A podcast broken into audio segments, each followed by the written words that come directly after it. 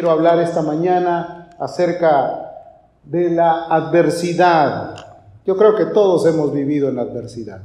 Muchos de nosotros hemos sentido eh, adversidad sobre nuestras vidas, nos hemos sentido incómodos, a veces violentados en nuestra persona, más ahora que hemos vivido en un tiempo que ha sido quizás uno de los peores de la historia, con tanta tecnología, con tantas tantos medios que teníamos a la, mano, pero que pues en cierta manera nos hizo cambiar todo el, la proyección de vida que teníamos, porque realmente ya no es como ayer, ¿verdad? Ahora todo ha cambiado, y más a los que eh, tuvieron este efecto, a veces también hubo complicaciones y hubo efectos secundarios que han hecho que las vidas ya no sean las mismas. Pero Dios es el mismo de ayer, de hoy y de siempre, y eso es lo que importa. Dentro de esas adversidades nosotros podemos entender que hay cosas muy importantes que nosotros debemos de tenerlas presentes para que no sean producto de un desánimo, de un cansancio. Yo creo que la adversidad ha logrado que mucha gente haya perdido el deseo de buscar a Dios. Hay cientos de personas hoy día que ya no tienen ningún anhelo por buscar a Dios, por acercarse a buscar la presencia de Dios. Si me acompañas a Proverbios en el capítulo 21, verso 23 dice, el que guarda su boca y su lengua, su alma guarda de angustias. Y yo quiero decirte que muchas veces la adversidad es producto de lo que nosotros hacemos, de lo que nosotros comentamos, de lo que nosotros expresamos. Quiere decir que de acuerdo a lo que nosotros hablamos es de acuerdo a cómo vamos a ser juzgados, por lo que hacemos, por lo que decimos, por cómo nos comportamos, de qué manera nos manifestamos, nosotros vamos a tener como una respuesta a cada una de las cosas que hacemos. Es muy bonito que saber que si nosotros hablamos algo debemos de reforzarlo con nuestras acciones. Si nosotros no queremos decir algo y no comprometernos, mejor no hablamos para no después sentirnos oprimidos de no cumplir con lo que ofrecemos. Dios es un Dios sabio, un Dios inteligente. Es muy, es bien sabido que para poder reconstruir, para poder reiniciar lo que en algún momento ya teníamos como hecho, pues cuesta mucho trabajo. Y más cuando la situación se encuentra ya hecha un escombro. Porque si somos honestos y lo vemos de una manera espiritual, las cosas que anteriormente teníamos ganadas se deshicieron, se echaron a perder o posiblemente desaparecieron. Y volver a trabajar o sacar las cosas de los escombros cuesta mucho trabajo. Hay que esforzarse demasiado, hay que arremangarse las mangas, hay que trabajar con ahínco, hay que echar hacia adelante las cosas. Nehemías capítulo 4 del versículo 1 al 8 nos habla acerca de la adversidad que tenía Nehemías y el pueblo de Dios cuando empezaron a volver a reconstruir Jerusalén. Hoy estamos nosotros tratando de reconstruir la obra que Dios inició hace algunos años aquí entre nosotros, que no es una obra antigua, que no es una obra que ya estaba muy fundamentada, sino es una obra que empezó y que floreció gracias a Dios, pero que de repente por este periodo de pandemia mucha gente empezó a perder el deseo y la idea de continuar con Dios. Hay muchas enemistades, hay muchas cosas que van a oponerse para que la reconstrucción sea real. Y muchos de nosotros podemos estar en el terreno de estar afectados por ella. Por esa razón es muy importante que comprendamos que si Dios nos ha traído a este lugar, ha sido por su beneplácito, por su amor y por su misericordia. No es porque nosotros hayamos querido, porque déjame decirte que cuando el Señor envió a su Espíritu, lo envió para poder forzarnos a nosotros a buscar su rostro. Él es el que convence de pecado al hombre. No es la buena oratoria, no es tampoco la habilidad o la sabiduría que tiene un predicador, sino es Dios mismo el que impacta tu corazón. Y yo quiero asegurarme de que tú estás aquí porque a Dios le plació en su misericordia tocar tu corazón y despertar tu espíritu para buscarlo a Él. De nada serviría que viniera solamente para atender algo como una costumbre religiosa, porque eso no te va a llevar a nada. Al fin y al cabo, en un momento te vas a desanimar y vas a decir, ya no soporto más y aquí se acaba todo. Pero si es Dios el que está influenciando tu alma, tu corazón, entonces va a haber buenos resultados. Porque Dios cuando empieza una obra, Él no está en paz hasta que la termina. ¿Cuántos creen eso? Porque Él dice la escritura que Él va a perfeccionar la obra que empezó en nosotros en un día. Entonces, dice la escritura que ellos empezaban a edificar el muro destruido se encontraron con que Jerusalén había sido arrasada, había sido destruida, y entonces Nemías se humilló, reconoció que tenía que ir a reconstruir, intentó hacerlo, hubo algunos que quisieron hacerlo, pero cuando llegaron a la reconstrucción se encontraron que hubo mucha adversidad. Estaban por ahí algunos que se enojaron y que empezaron a hacer escarnio sobre los judíos. Y yo quiero que estés preparado para los escarnios que vas a empezar a recibir. Escarnios de los propios que están en tu casa, de aquellos que te van a decir, ya para qué vas a la iglesia, ya esas cosas son del pasado, deja de buscar a Dios. Y va a haber muchas palabras que tienen fuerza y poder, porque la Biblia dice que la palabra, o sea, el poder de la vida y de la muerte está en la lengua. Y hay ocasiones que la palabra simplemente sirve o para animarte o para desanimarte, para hacerte sentir que no vale la pena seguir adelante. Y hay infinidad de personas que no se van a detener para darte una palabra para que te desanimes y dejes caer toda tu confianza en Dios. Eso es muy importante. Estate bien preparado. Entonces dice que Nemías habló con sus hermanos, con los que estaba el ejército de Samaria y les dijo, y ellos dijeron, perdón, estos son débiles judíos. ¿Cuántas gentes podrían decir, ese grupito es muy débil, no va a funcionar, no va a tener el poder, no va a tener el empuje, ya se les acabó la fuerza y muchos ya perdieron hasta el ánimo y se vienen a dormir a las reuniones. Entonces van a pensar que nosotros somos solamente, pues, eh, la pajita que quedó afuera. No, querido hermano, creo que tenemos que tener la habilidad de saber que el trigo que Dios quiere reservar en su granero es el mejor de todos. Amén. Dice, habló delante de sus hermanos y ellos empezaron a decirle, vamos a, a desanimarlos, vamos a quemar este cuerpo, vamos a acabar con él, vamos a hacer que ellos se desanimen y que esto se acabe por completo. Estaban ahí varios, los menciona Tobías, el amonita y todos aquellos que estaban en contra de Nemías en la reconstrucción. Inclusive este hombre se atrevió a decir, estos judíos construyen y aun si pasare una zorra por lo que ellos están construyendo, se va a debilitar. Y déjame decirte que las zorras son aquel tipo de los pensamientos. Por eso dice la escritura, cazadnos las zorras, las zorras pequeñas, porque echan a perder las vides. Esos pensamientos que llegan a tu mente de decir, ¿Sigo? ¿No sigo? ¿Cuántos estuvieron batallando en esta mañana con esos pensamientos? ¿Para qué vas? vamos a llegar cuando ya te, esté todo listo. Total, ahí hay gente que, que lo va a hacer. ¿Por qué? Porque no tenemos el ánimo. Porque ya hemos perdido la fuerza. Porque era el lugar de decir, vamos a reconstruir juntos, vamos a trabajar mano a mano, vamos a echar mano al asadón y vamos a caminar unidos para que todo esto se logre. El cordón de tres dobleces es más difícil de romperse, pero ojalá un hilo pequeño, uno solo, es más fácil de que se rompa. Si nosotros no hacemos la unidad, quiero decirte que por mucho que nos esforcemos nos vamos a cansar porque lo vamos a hacer en nuestra fuerza. Pero si tenemos la mentalidad de saber que es Dios el que está interesado en que la obra de Dios continúe, tú y yo vamos a tener que echar mucho ánimo hacia adelante. ¿Dices amén a esto o no? Entonces, ellos oraron y dijeron, oye Dios, somos objeto de, menos, de, eh, de desprecio, de menosprecio, nos han estado despojando de la tierra. No cubras la iniquidad de estos individuos o de estas cosas que nos están haciendo daño, sino atiende. Y dice que cuando ellos oraron, tuvieron fuerza y empezaron a edificar el muro de Jerusalén y llegaron y concluyeron una parte de la construcción que debían.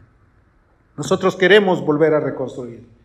Teníamos ya unos programas establecidos, ya había reunión de eh, escuelas dominicales para los niños, para los jóvenes. Ahora necesitamos volver a que esto resurja, a que tengamos la calidad de decir, lo hemos logrado porque Dios está con nosotros. Ver las mesas llenas, ver las sillas completas, ver gente sonriente, ver corazones alegres, eso es nuestro anhelo. Entonces, edificar es motivo de muchos factores que a veces se van a contraponer a nuestros ideales. El reino de Dios, recuerda, sufre violencias. Continuamente se va a violentar nuestra vida, vamos a sentirnos violentados, atacados, lastimados inclusive, pero vamos a tomar en consideración que Dios es bueno para nosotros. La pregunta sería, ¿qué tan enfocados estamos nosotros? ¿Qué tanto realmente queremos padecer para que el reino de Dios sea una realidad? La pregunta sería, ¿estarás dispuesto a hacer un trabajo con efectividad? ¿Estarás dispuesto a cumplir con las cosas que Dios quiere para ti? Ellos oraron y dijeron, cobrad ánimo, tened ánimo. Y mira lo que dice la escritura en Deuteronomio 31, 6. Esforzaos y cobrad ánimo, no temáis, ni tengáis miedo de ellos, porque Jehová tu Dios, Él va contigo, no te dejará ni te desamparará. Debes de cobrar ánimo, de volver a tener esa misma energía esos mismos anhelos, ese mismo deseo, ese mismo regocijo, estamos construyendo la obra de Dios. Amén. Estamos dispuestos a caminar para Dios. Cobrar ánimo a veces no es muy sencillo. Y más cuando se ha caído ya en un estado de tranquilidad, cuando ha caído la pasividad, ya volver a retomar ese camino es demasiado difícil. Es como aquel atleta que corre continuamente, que hace ejercicios, que se logra, tiene metas para cumplir y de repente deja un día, otro día, otro día, tres semanas y ya cuando quiere volver las cosas ya no son iguales que antes. Tiene que haber una continuidad. Si esa continuidad se detiene, nosotros vamos a estarnos esforzando por hacer algo que obviamente nos va a causar cansancio, agotamiento. Deuteronomio, esforzaos, cobrad ánimo, despeja los pies de la tierra y empieza a darte cuenta que Dios quiere que estemos en los lugares donde Él quiere. Dice la escritura que Él quiere que caminemos en sus pasos, en su obediencia, en su misericordia. ¿Cómo se van a representar los enemigos? Pues obviamente la ilustración del pasado es solamente un ejemplo para que nosotros podamos ver de qué manera va a ser en lo actual. Hay cosas que hoy día no son las mismas que en el pasado. No estamos reconstruyendo algo físicamente. Estamos tratando de trabajar para que la obra de Dios sea una realidad para que muchas vidas sean beneficiadas con el Evangelio, para que muchas familias puedan entender que hay una mejor oportunidad de vivir, para que la comunidad sepa que Dios dio testimonio en este lugar. Eso es lo que queremos que la gente entienda. No es solamente aparentar algo que no somos, sino vivir y hacer crecer la obra de Dios en los corazones. Mira, el propósito del Evangelio no es que todos nos vistamos de azul. El propósito del Evangelio es que todos cambiemos interiormente, que podamos tener un nuevo corazón, una nueva visión y una nueva mentalidad. Cualquiera se puede vestir de azul, pero Dios quiere que ese corazón sea real, tenga objetivos, esté determinado a hacer la voluntad de Dios, pueda ser alguien que haga la obra de Dios en esta tierra. El Espíritu Santo de Dios está presto. La carne es débil, pero Dios quiere usar piedras vivas, personas. El Espíritu Santo puede hacer que una nación vuelva los ojos a Dios en un solo momento, pero Él quiere buscar personas. Dios usó a Jonás, aunque Jonás huía y estaba en desobediencia, Dios lo usó para que toda una nación se arrepintiera. Todo Nínive volteó los ojos a Dios. Dios quiere usarte a ti, Dios quiere usarte a ti y Dios quiere usarme a mí para que la obra de Dios cambie.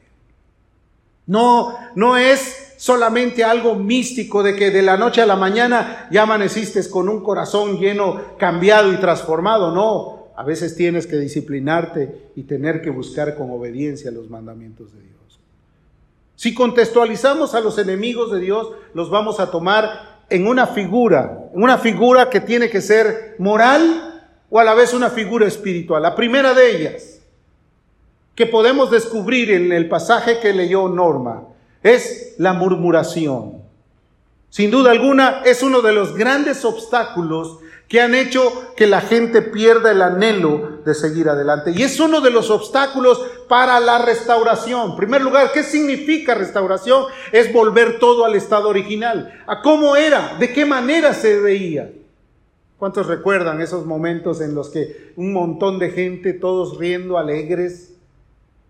La murmuración es uno de los enemigos primordiales que hacen mucho daño. Es más, estadísticamente se dice que mucha gente abandona las iglesias por la murmuración que hay dentro de ellos. La murmuración puede lograr que una persona pierda el deseo y el ánimo de seguir adelante. Mucha gente por, por murmuración prefiere ya no enfrentarse a ningún grupo, a ninguna sociedad o a ningún círculo de amigos o de amistades, porque ahí hay alguien que ha destilado una murmuración o una crítica que no ha llevado a la gente a tener un consenso de unidad, sino más bien de separación. ¿Qué es lo que hace el diablo? Divide y vencerás. Tratar de destruir, tratar de desorientar, de hacer daño. Eso fue lo que pasó en el tiempo de Nehemías. Pero él tenía una idea muy clara y muy precisa Oremos para que sea Dios el que abra el camino y que podamos entrar a, un, a una restauración genuina. Esa murmuración puede provocar un desánimo para que la gente ya no quiera ni siquiera acercarse a Dios. ¿Cuántos se han sentido desanimados en este tiempo? ¿Qué es lo que han estado oyendo? ¿A quién han estado oyendo? ¿Qué es lo que han estado escuchando? La Biblia dice que todo hombre sea pronto para oír, escucha, pero retén lo bueno y desecha lo malo. Eso es algo que debemos de aprender. Vas a oír algo, vas a oír muchos comentarios, retén lo bueno y desecha lo malo. Aparta lo malo de ti. Lo malo te envenena, te hace daño, te destruye, te desorienta. Dice la escritura, Isaías 37, he aquí que yo pondré en él un espíritu y oirá un rumor y volverá a su tierra y haré que su tierra perezca a espada. Los rumores hacen que la gente ya no tenga efectividad. ¿Cuántas vidas, cuántas victorias pudieron haber y que fueron caídas a tierra solo por el rumor? Ya no se enfrentaron a lo que tenían que hacer. El rumor los destruyó.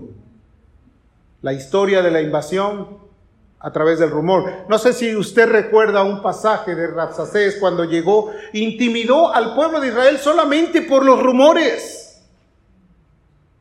Y ellos estaban temerosos y ni siquiera se habían dado cuenta que de, del lado de ellos estaba Dios. ¿Cuántos alguna vez se han olvidado quién es el que nos representa?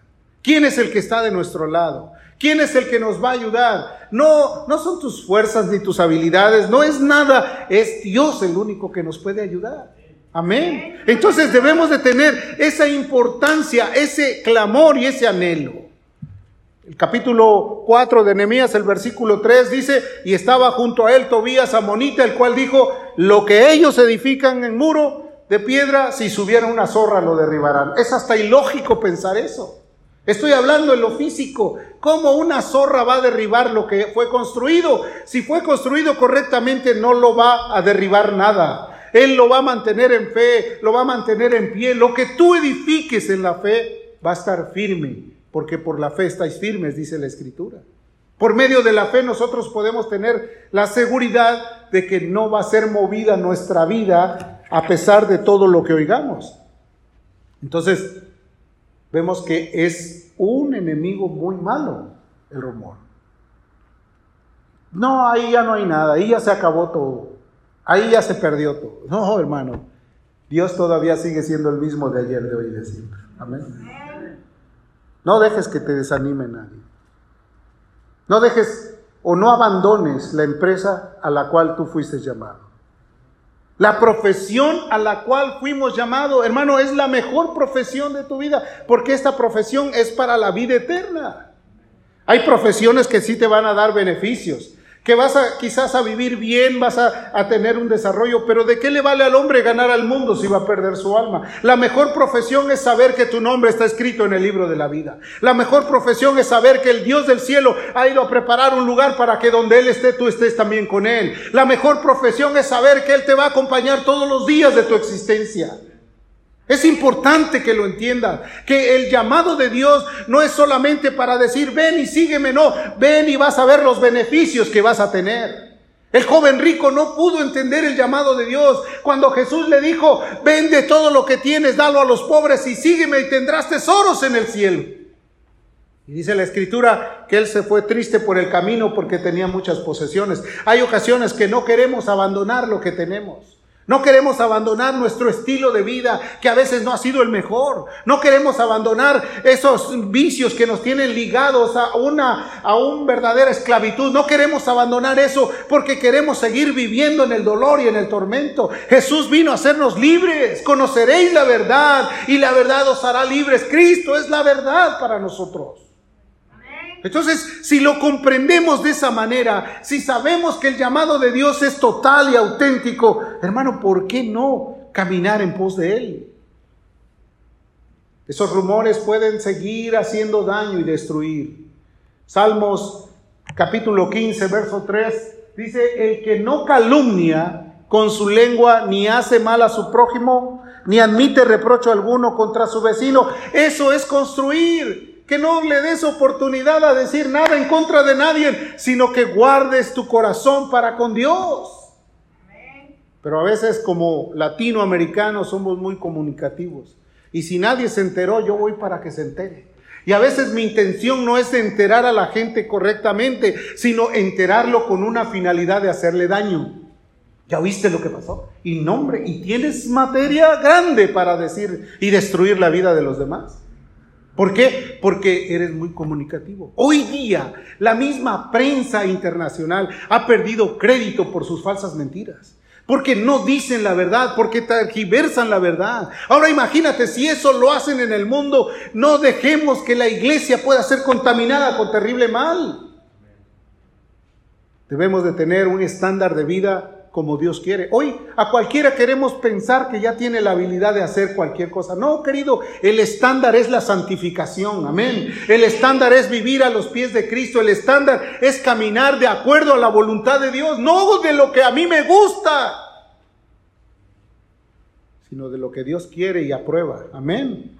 Porque a veces queremos que todo mundo participe de algo que no tiene la calidad moral para hacerlo. Dios nos ha llamado, murió por nosotros, nos lavó en su sangre. ¿Por qué vamos a bajar el estándar de lo que Él quiere? ¿Por qué vamos a menospreciar el llamado de Dios? Ese es el estándar lógico. ¿Qué es? Que no calumnia, que no habla mal de su prójimo y que no reprocha a su vecino. ¿Qué le parece? Aparte dice, sin leña se apaga el fuego. Y donde no hay chismoso, ¿qué dice la escritura? Cesa la contienda, claro. Pero si no estás alegre, vas a agarrar el fuego y le vas a echar más leña. ¿Y de qué, de qué se trataba? Ah, pues ahí te va otro poco más. Yo le pongo también de mi cosecha. Eso es terrible. Entonces los rumores destruyen. Es un mandamiento que tiene que estar en nuestro corazón. ¿Cuántos conocen los diez mandamientos? Yo creo que debemos de volver a hablar de los diez mandamientos, de uno por uno. Y un mandamiento muy claro en Éxodo 20, 16 dice, no hables contra tu prójimo, ¿qué? Falso testimonio. Debemos de aprender a no estar hablando de ello. Es un mandamiento.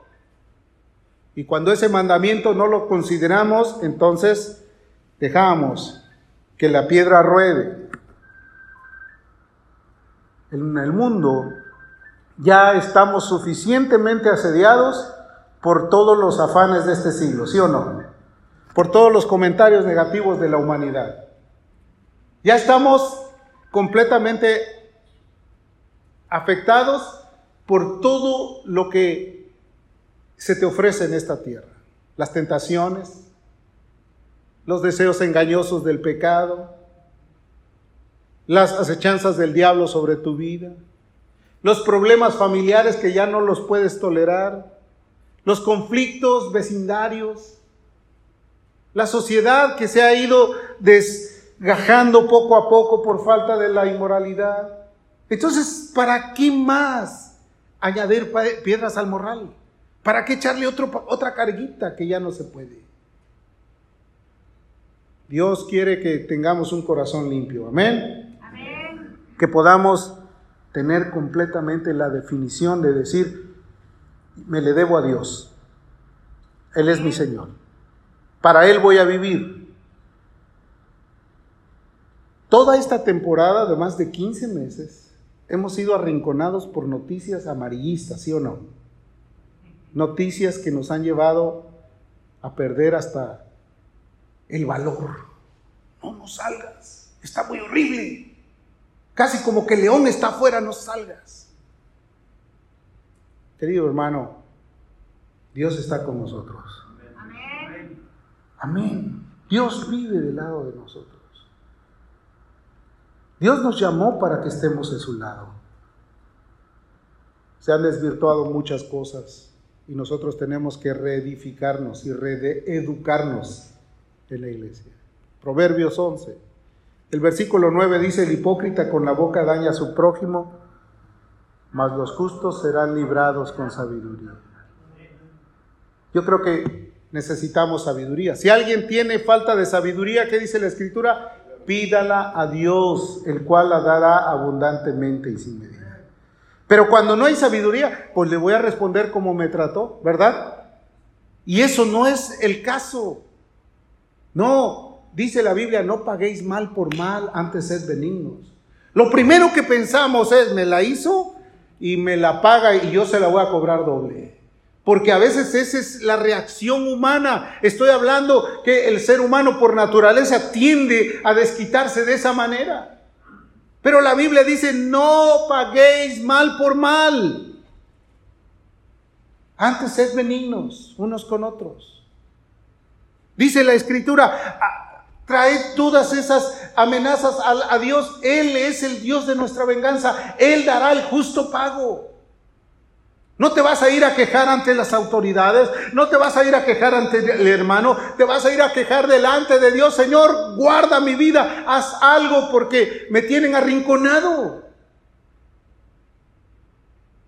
Si no vayas a ir a orar, Señor, ya lo tengo arrinconado, ahora qué sigue. No, eso no. Ten en tu corazón el deseo de buscar la sabiduría. Acuérdate que la ley se aplica para todos por igual, pero se vuelve sentencia cuando alguien la quiebra. ¿Cierto o no es cierto? No, es que es la ley, la ley es para todos. Otro punto es la envidia. ¿Por qué estaban enojados estos de la reconstrucción? Porque no querían ver florecer la obra de Dios. Y sin duda alguna, el primero que se enoja, ¿sabe quién es? El diablo. ¿Y quién más se enoja? Los que le siguen a él. Los achichincles del diablo. ¿Cuál era el trama? Tentar, desanimarlos, deteriorar su imagen y entonces susurrarles. Se cuenta que en una ocasión una legión de demonios, escucha esto, llegaron a un hombre que era justo, piadoso, íntegro. Se le consideraba hasta un santo dentro de su eh, área donde él, vivía. Y entonces llegaron y dijeron, ya lo tentamos por aquí, lo tentamos por allá y no podemos hacer que él caiga. Entonces estaban ahí todos los demonios hablando y diciendo, ¿cómo le vamos a hacer? ¿De qué manera lo vamos a, a derribar? Y el otro llegó bien enojado, el jefe de ellos. Oh, dice, es que ustedes no están aplicando bien las reglas. Déjame, un momentito. Y entonces dice que se acercó al hombre íntegro, justo, y le susurró al oído, a tu hermano le acaban de dar el beneficio de ser el obispo de Canterbury. Entonces dice que todos ellos vieron cómo el rostro de aquel hombre justo y piadoso cambió su apariencia y empezó a entrar en una benévola actitud, una malévola actitud hacia su hermano por la envidia.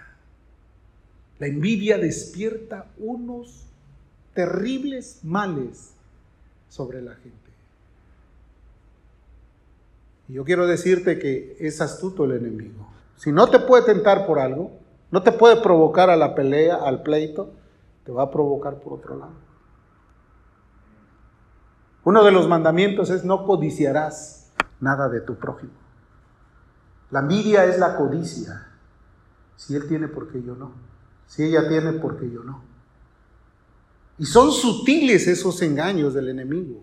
Son adversidades que vienen. Yo creo que como seres humanos cada día aspiramos a algo mejor. Aspiramos ser mejores, aspiramos lograr algo. Pero deja que Dios haga lo que tenga que hacer. Si Dios quiere ayudarte, te va a poner en el lugar a donde tú quieras estar. Amén.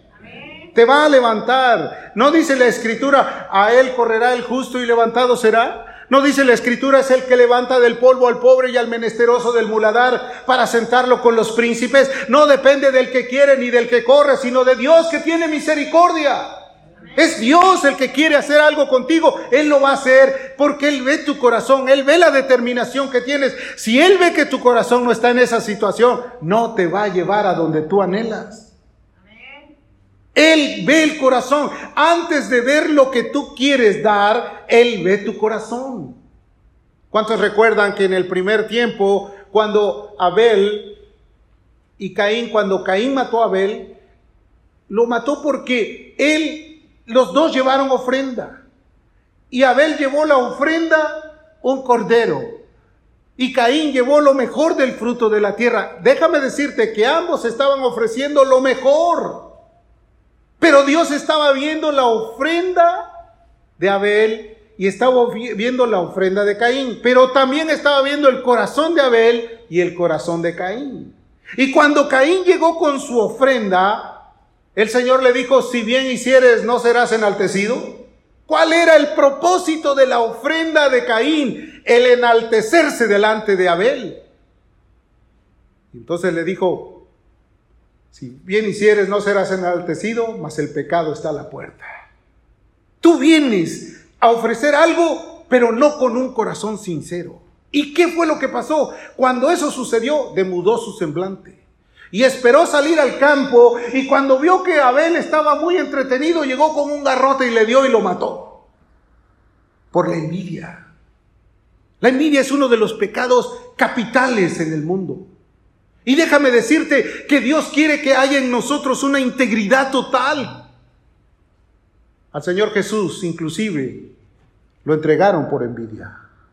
Mateo 27, 17 y 18 dice, reunidos pues ellos, le dijo Pilato, a quien sabía que, que querían que se hiciera en ese momento, que si podían soltar a Jesús o a Barrabás. Y mira, por envidia todos dijeron, suelta a Barrabás. Y Barrabás era un ladrón. Y entonces a veces dicen, oh, pues ya ves qué justos eran los del pueblo. No, por envidia entregaron a Jesús. Porque sabían que por envidia lo habían entregado. Querido hermano, estamos reconstruyendo. ¿Están aquí? ¿O ya se fueron? Está aquí mi cuerpo, pero mi alma está buscando refugio en otro lado. No, estás aquí, escucha lo que Dios quiere. Las palabras de los sabios son como clavos hincados, dice, dados por las de un pastor en, la congregación. A veces lo que se explica aquí, a veces hiere, pero bienaventurado el que hiere porque también es el que sana. Dios no quiere solamente herir nuestro corazón o nuestra susceptibilidad, Dios quiere sanar nuestra vida para que seamos mejores. Amén. Para que caminemos mejores. Entonces decidieron votar por un delincuente agarraron y dijeron que suelten a Barrabás y que crucifiquen al justo. La envidia es compañera de muchos conflictos. Ha logrado descarrilar muchos buenos objetivos. Ha destruido buenas intenciones. Y crece a veces como la cizaña en el campo. Acuérdate, el campo es el mundo, no la iglesia. Estoy hablando porque esto es general. El mundo está lleno de eso una cizaña terrible. Eclesiastés 4, 4 dice, he visto asimismo que todo trabajo y toda excelencia de obra despierta la envidia del hombre contra su prójimo. Haz las cosas bien. Haz las cosas de la mejor manera. Y va a despertar la envidia del diablo en contra tuya. Pero Dios va a ser tu soporte. Amén. Dios va a ser tu ayuda. Dios va a ser tu fortaleza. Así que si no lo estás haciendo, hazlo, trabaja para Dios, no para el hombre, no para mí, no para la iglesia, no para la institución, para Dios. Y de paso, suelta ese desánimo y ese agotamiento que solamente te ha producido alejarte más de la presencia de Dios. Vive para Él. También eso es vanidad y aflicción de espíritu, dice la Biblia. Que hablen mal de ti es lo mejor. Olvídate cuando hablen bien de ti, porque también eso hicieron de los falsos profetas. Mejor que hablen mal de ti. Mejor que digan todo lo que quieran. Pero que hagas tú la obra para Dios. El tercer enemigo es el desánimo. ¿Cuántos están animados hoy? Pues sí, ya veo el, ánimo que hay. ¿Cuántos están animados hoy? Salmos 34, verso 17. Claman los justos y ¿qué dice?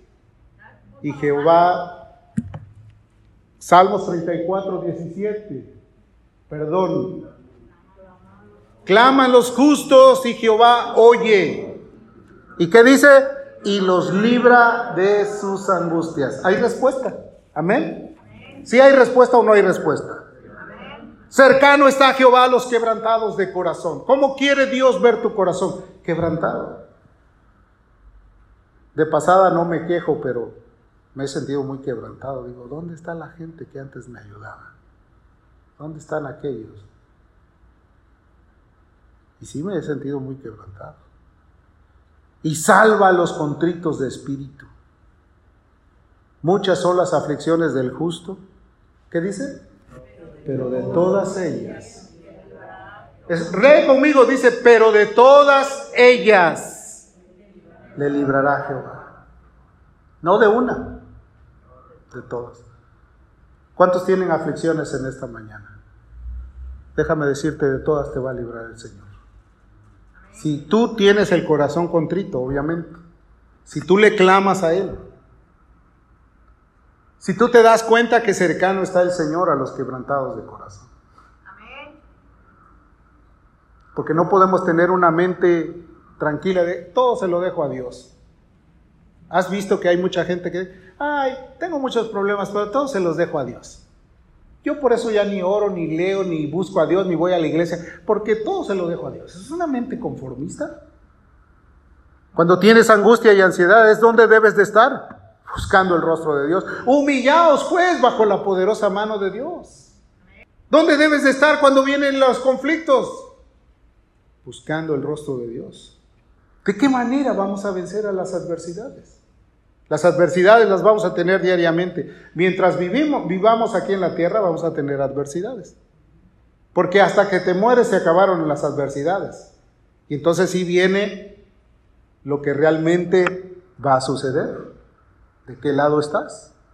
¿A dónde fuiste llamado? ¿Quién fue el que te compró? ¿Quién fue el que te llamó? ¿Quién fue el que venció por tu alma? Sabes que en el mundo hay una lucha terrible por el alma tuya. El enemigo está luchando a favor de tu alma y Dios ha venido a rescatar nuestra alma. ¿De qué manera vas a, encontrarte de cara a cara con la realidad? La Biblia describe que de tal manera está establecido que los hombres mueran una sola vez y después de esto el juicio. Tiene que haber un juicio y en ese juicio hay realidades. En ese juicio no hay de que yo pensaba, yo creía, es que a mí me dijeron, es que yo lo había conceptualizado de esta manera. Ahí va a haber una realidad. ¿Dónde estabas el día que Dios te llamó? ¿Qué es lo que estás haciendo con tu vida? ¿Quién es el que ha ganado la batalla para que tu alma esté de su lado? Eso es lo que realmente importará, no lo que vivimos en este tiempo presente, donde nos podemos llenar de una burbuja de mentiras o de engaños y trastornar nuestra vida y de repente encontrarnos que estamos sin Dios y sin esperanza. Quiero decirte de parte de Dios, esto es algo real, querido hermano. No es estar un entretenimiento dominical. Este es lo que Dios quiere que tengas tú en tu vida. ¿Estás realmente comprometido con Dios? ¿Estás viviendo para Dios? Yo he conocido mucha gente que ha sido beneficiada porque Dios ha sido bueno con él en los tiempos de angustia, en los tiempos de dolor, en los tiempos de malas esperanzas, en los tiempos de funerales. Dios les ha proporcionado todo lo que ellos han querido y de repente dicen, no quiero nada con Dios. No con las palabras, no con las expresiones, no publicándolo, sino con sus acciones de desánimo. ¿Qué será el día? En que Dios nos llame a cuentas a cada uno de nosotros.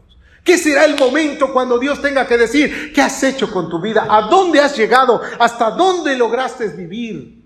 No estoy enojado, quiero decirte de parte de Dios que eso es lo que siento en mi corazón.